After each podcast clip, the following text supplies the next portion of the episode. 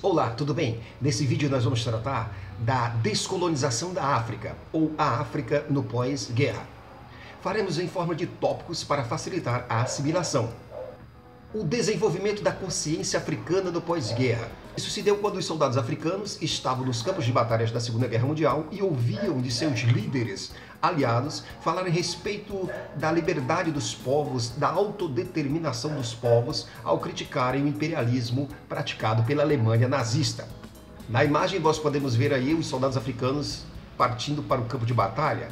Essa percepção vai se dar no campo de batalha e vai se dar também entre os jovens que estudavam na Europa, estes vão entender, não no campo de batalha, mas nas cadeiras de suas universidades, o que, que era o imperialismo.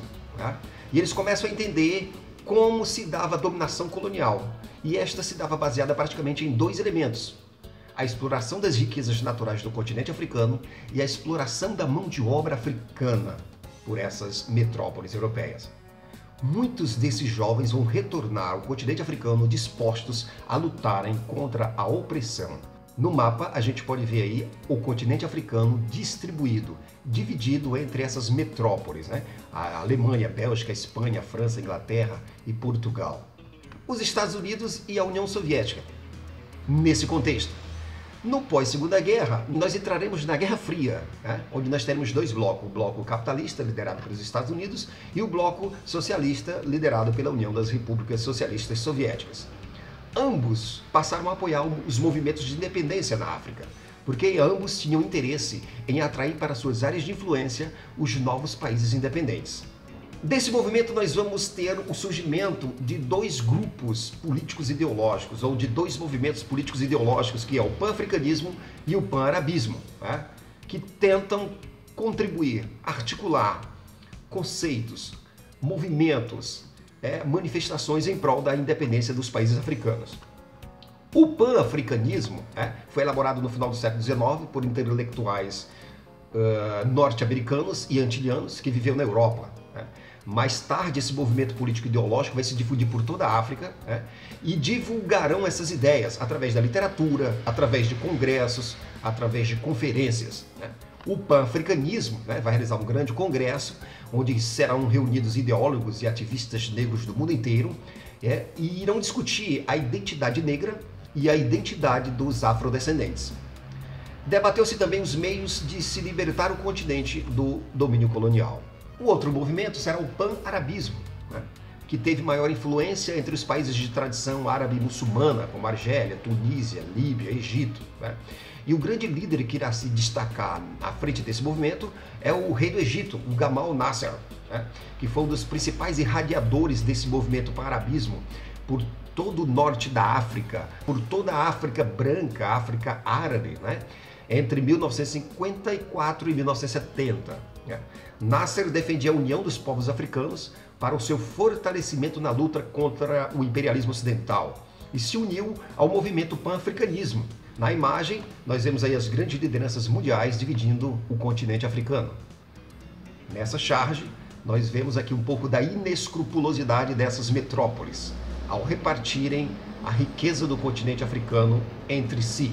Então nós podemos resumir o panarabismo nos seguintes tópicos: defende a unidade dos povos árabes, apoio à independência dos países árabes, tinha uma tretazinha com Israel, evitar a formação do Estado de Israel, é, e defendeu também o Estado populista, com reformas sociais e a política de não alinhamento é, com os dois blocos da Guerra Fria, o bloco capitalista ou o bloco socialista.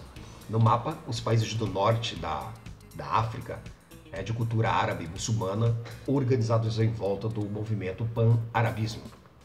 6. Sobre o processo de independência nos países africanos. Os países africanos se tornam independentes, mas para isso foi necessário lutar contra a dominação política e a exploração econômica estrangeira. Todo o continente africano vai conquistar sua emancipação política entre as décadas de 1950 e 1970. Em alguns casos, o processo de independência não envolveu intensos combates armados, sendo conduzidos por negociações políticas entre os dirigentes e as elites africanas. Em outros casos, como as colônias portuguesas e na Argélia Francesa, o, os processos de independência ocorreram através de lutas intensas, né, que causaram a morte de milhares de pessoas. Um caso curioso de independência nesse processo foi o Congo. Né? É, o país africano teve sua independência decidida no, na Conferência de Bruxelas, em janeiro de 1960, na Bélgica. Nessa ocasião, as autoridades belgas e chefes políticos locais estabeleceram a data de 30 de junho de 1960 para a saída dos colonizadores do país. Na imagem, uma reunião aqui é, das lideranças é, congolesas né, na pós-conferência de junho é, de 1960.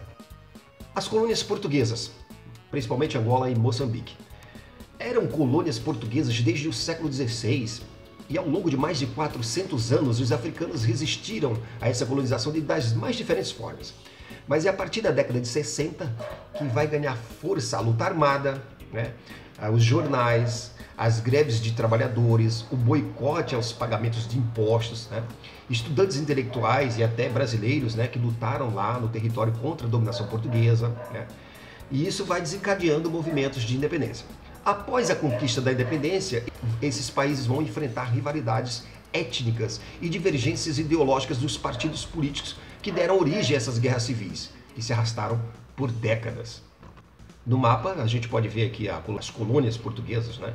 Angola no lado ocidental, Moçambique do lado oriental, tá? e a metrópole na Península Ibérica mais acima no norte. As colônias francesas. Após o final da Segunda Guerra Mundial, a França estava arrasada econômica e militarmente e com sérias dificuldades para reprimir protestos e rebeliões em seus domínios coloniais no continente africano. Algumas colônias francesas aproveitaram da situação de fragilidade política, econômica e militar e conquistaram sua independência de forma relativamente pacífica, né? por meio ou de acordos ou de plebiscitos. Apesar de alguns conflitos e levantes é, populares. Foi o caso da Tunísia, do Marrocos e da África Equatorial. No mapa, a gente consegue visualizar né, que o, o, os territórios em amarelo fazem parte é, do grande é, Império Francês, né, que são as colônias francesas na África. A Argélia Francesa, é, diferentemente das demais colônias francesas que negociaram sua independência, né, é, ocorreram violentas lutas em que milhares de pessoas morreram né, ao longo de oito anos de guerra, de 1954 a 1962 conflitos armados entre franceses e africanos, tendo à frente é, a FNL, a Frente Nacional de Libertação, e também a MNA, Movimento Nacional Argelino, que em alguns momentos vão discordar entre si tá, durante esse processo. As colônias inglesas, principalmente Nigéria, Gana e Serra Leoa. O sistema de administração colonial inglês nas colônias africanas era indireto, ou seja, o chefe nativo local continuava no poder, desde que colaborasse, é claro, com as autoridades inglesas. Essa forma de administração garantiu um processo de independência relativamente pacífico. No mapa, nós podemos ver as colônias inglesas em laranja, né? Egito, Sudão, né? e vai descendo pelo continente até a África do Sul. Né? Os países derrotados no final da Segunda Guerra Mundial a Alemanha derrotada perdeu suas colônias africanas, que passaram a ser controladas pelos países aliados, Inglaterra, França, Bélgica. A Itália derrotada perdeu suas colônias, Líbia, Eritreia e Somália, para a ONU. Né? E o Saara espanhol passou para o domínio dos países africanos vizinhos, como Marrocos e a Mauritânia, em 1975. Sobre a realidade econômica né, dessas novas nações africanas. Depois de independentes politicamente, as nações africanas mantiveram relações de dependência econômica com as potências imperialistas. As novas elites africanas, proprietárias de bancos, indústrias e fazendas, mantiveram o um modelo de exploração econômica implantado pelos europeus. A produção agrária e industrial praticada nesses moldes permaneceu voltada para a exportação. Os problemas dessa dependência econômica por isso, apesar de muitos países africanos serem grandes produtores de alimentos, sua população continua vítima da fome e da desnutrição. Os países africanos independentes continuam dependentes da importação de, por exemplo, roupas e medicamentos. Para realizar obras de infraestrutura necessárias ao seu desenvolvimento, os governos africanos contraíram grandes empréstimos com instituições internacionais, como o Fundo Monetário Internacional, o FMI. Né? Porém, esse dinheiro sempre foi desviado por grupos políticos corruptos. O apartheid na África do Sul. esse é um, um problema é, que merece destaque dentro de todo esse contexto. Né? O país se tornou conhecido internacionalmente pelo regime do apartheid, um regime que foi oficializado, né? que oficializou a segregação racial em 1948 e vai durar até 1994, quando será finalizado por um movimento de grande luta liderado por Nelson Mandela. Né? Ou seja, o apartheid foi institucionalizado pela elite né, de origem europeia que privava a população negra de direitos é, básicos, impedia esses de frequentar, por exemplo, os mesmos lugares que os brancos. Né?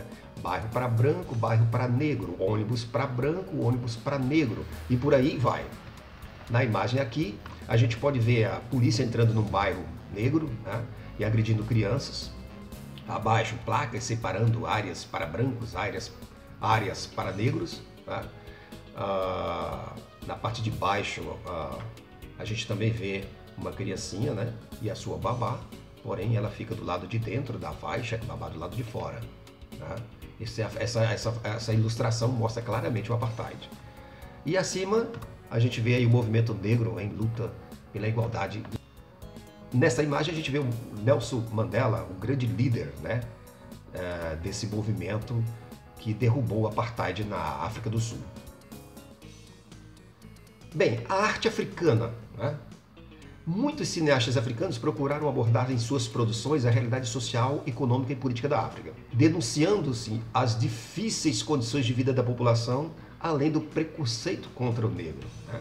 As obras de artes produzidas na África é, visavam resgatar também as suas antigas tradições, inspiradas em narrativas épicas, mitológicas e folclóricas, apesar de ainda se utilizar a linguagem tá? a língua do colonizador, francês ou inglês. Tá?